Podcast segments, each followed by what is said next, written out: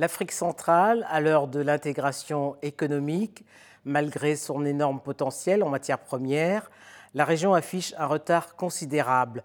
Par ailleurs, l'absence d'infrastructures interétatiques freine le développement économique d'une région qui ne manque pourtant pas d'atouts. Marie-Thérèse Voula, bonjour. Bonjour, Denise. La communauté économique des États de l'Afrique centrale, qui regroupe 11 pays, représente un marché de près de 200 millions d'habitants. Au vu du potentiel de ces pays, comment expliquez-vous le retard pris en matière d'intégration et de développement économique de cette zone 40 ans après sa création? Je voudrais dire euh, d'emblée qu'au niveau de la sous-région Afrique centrale, il y a beaucoup de causes euh, euh, de ce retard que vous évoquez, dont entre autres les problèmes de sécurité, la région est en proie à des crises, des conflits, de même qu'au niveau de cette sous-région, nous avons des difficultés parce qu'il faut assurer euh, euh, euh, la conservation et la gestion durable des forêts. La volonté politique ne manque pas, mais c'est la mise en œuvre de tous les textes qui ont été adoptés en matière d'intégration économique qui ne sont pas mis en œuvre comme cela se devrait. Par manque de volonté politique, forcément. Parfois, c'est des États qui traînent la patte, mais en ce moment, nous sommes résolument engagés à euh, suivre les autres, puisque l'Afrique centrale est au cœur du continent et devrait euh, jouer son rôle pour que le développement de toute la zone, de, tout le continent puisse suivre.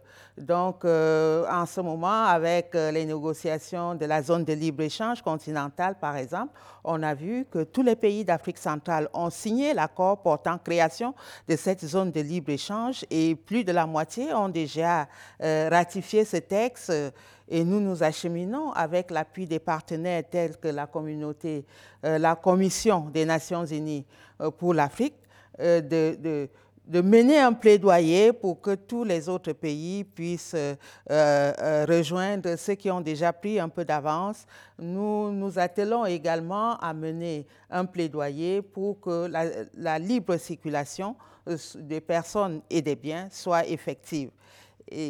Parce qu'à la différence de l'Afrique euh, de l'Ouest, en Afrique centrale, pour aller d'un pays à un autre, il faut forcément un visa. Oui, il faut un visa pour les pays hors zone SEMAC parce que nous avons les six pays membres de la CEMAC qui sont également membres de la CAC.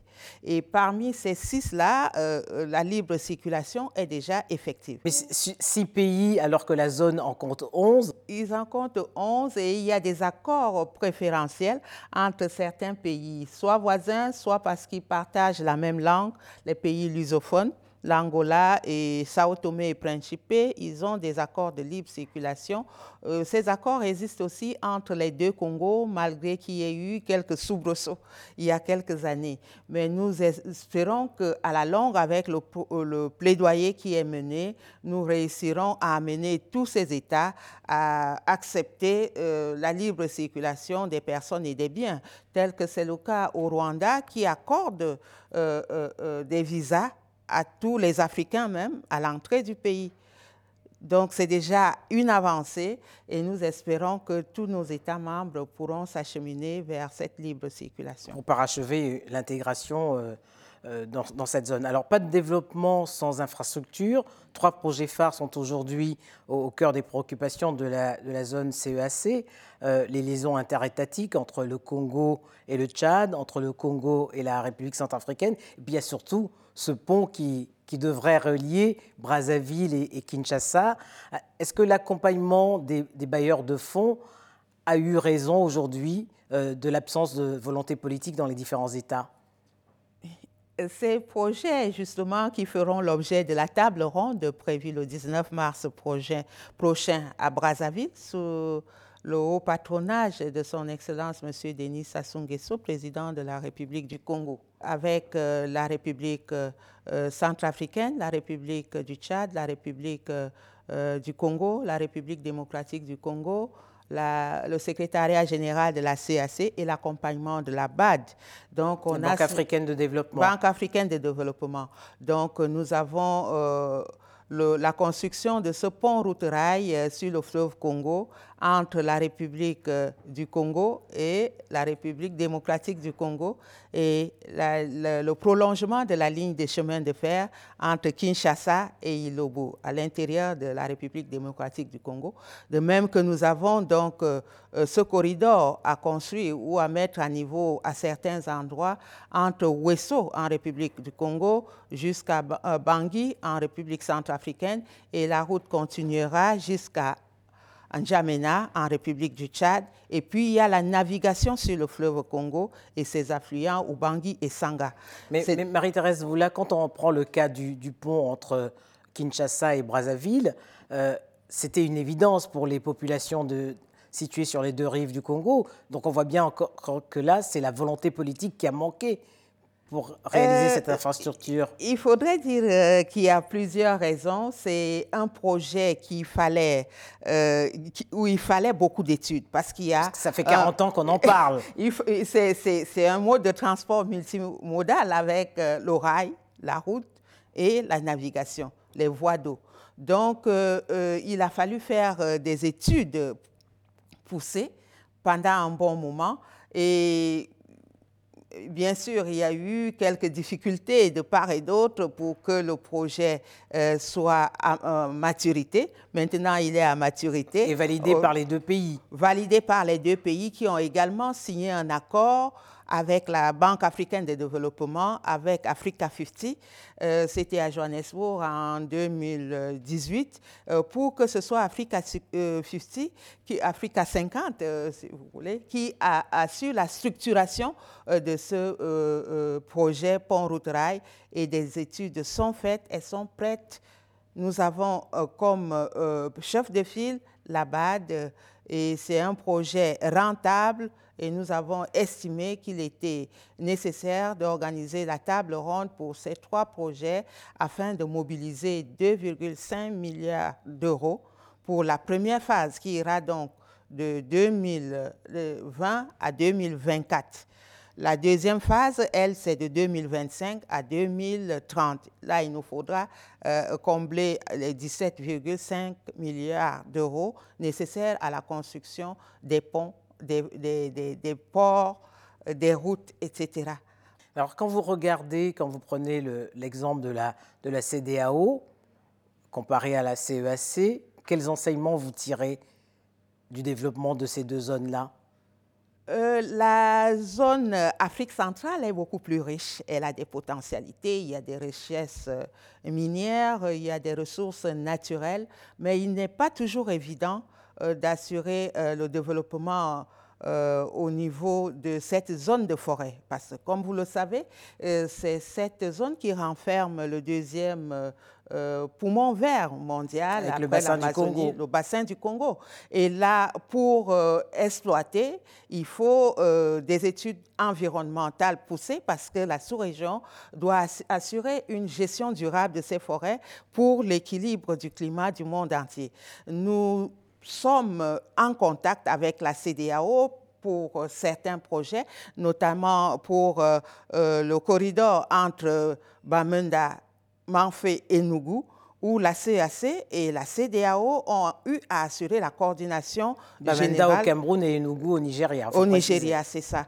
Donc, des postes de contrôle uniques poser sont déjà construits et attendent donc euh, l'opérationnalisation.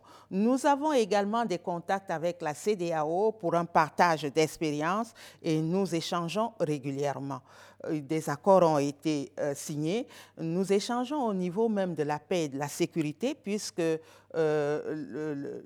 au niveau du Nigeria, du Niger, du Cameroun, Tchad, il y a cette force multinationale mixte qui euh, fait en sorte que les pays des deux sous-régions euh, puissent combattre le phénomène Boko Haram. Boko Haram. Donc nous sommes en contact, nous tirons parti de l'expérience, des bonnes pratiques de part et d'autre, mais l'Afrique centrale euh, est à la traîne. Elle est un peu à la traîne, mais elle se rattrape progressivement. Alors il y a au moins une chose que la CDAO va envier à la CEAC, c'est que à la tête de l'institution, au deuxième rang de, de l'institution, il y a une femme, et c'est vous.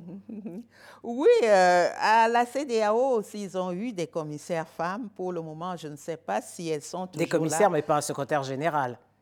Euh, au niveau de la CAC, c'était un secrétariat général qui est passé à la commission.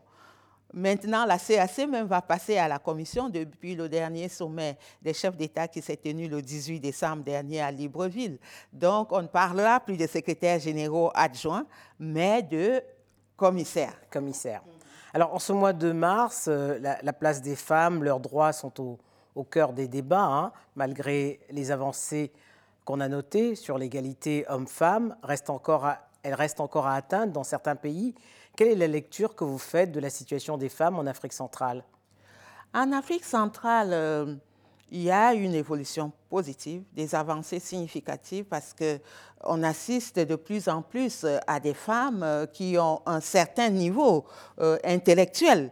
Ce qui n'était pas le cas avant. Il y a des mesures incitatives pour que les filles aillent à l'école et les États sont appuyés en cela, accompagnés par des organisations internationales, comme euh, l'UNICEF, euh, les organisations du système des Nations Unies, pour inciter les femmes, les jeunes filles, inciter même les parents à envoyer les filles à l'école, puisqu'il y avait une discrimination, c'était les garçons. Quand il y avait un peu de moyens, c'était pour les garçons, mais en ce moment, on a des filles. Au niveau du Cameroun, par exemple, la dernière euh, euh, euh, élection législative a vu qu'il y a 58 femmes qui vont être députées. C'est une avancée également. C'est en progression par rapport... C'est un Parlement qui compte combien de personnes? C'est 180, mais il y a eu annulation de 11, 11 circonscriptions. Donc, sur 160 à peu près, il y a 58 femmes. Ça fait quand même le tiers. Aux Nations Unies, on demande 30%, 50%. Au niveau euh, de notre sous-région, nous n'en sommes pas encore là, mais il faut reconnaître euh, les aspects positifs. Nous n'avons plus ces inégalités où les femmes n'avaient pas droit au vote, les femmes votent normalement, où il y avait une inégalité de salaire. On a au niveau de ces pays d'Afrique centrale. Et au Gabon, par exemple, euh, le ministre d'État en charge de, la défense, c'est une femme. Donc ça montre que nous évoluons au niveau de l'Afrique centrale. Et même euh, s'agissant de certains métiers, on disait c'était des métiers pour hommes, mais on les trouve, on trouve des femmes partout, elles sont journalistes, elles sont euh, diplomates, elles sont euh, dans l'armée, etc. Euh, euh, et cela nous amène à dire que tout n'est pas parfait, mais beaucoup de choses ont été faites, bien qu'il y ait encore des marginalisations. Au niveau de l'Union africaine, par exemple, ils ont opté pour 50%, 50, les commissaires. Il y a 5 commissaires hommes, 5 commissaires femmes. Il est demandé... C'est un, exemple à suivre il, faudrait qu'on suive au niveau de toutes les autres institutions, les communautés économiques régionales qui sont des piliers de l'Union africaine. Marie-Thérèse Voula, merci. C'est moi qui vous remercie, Denise.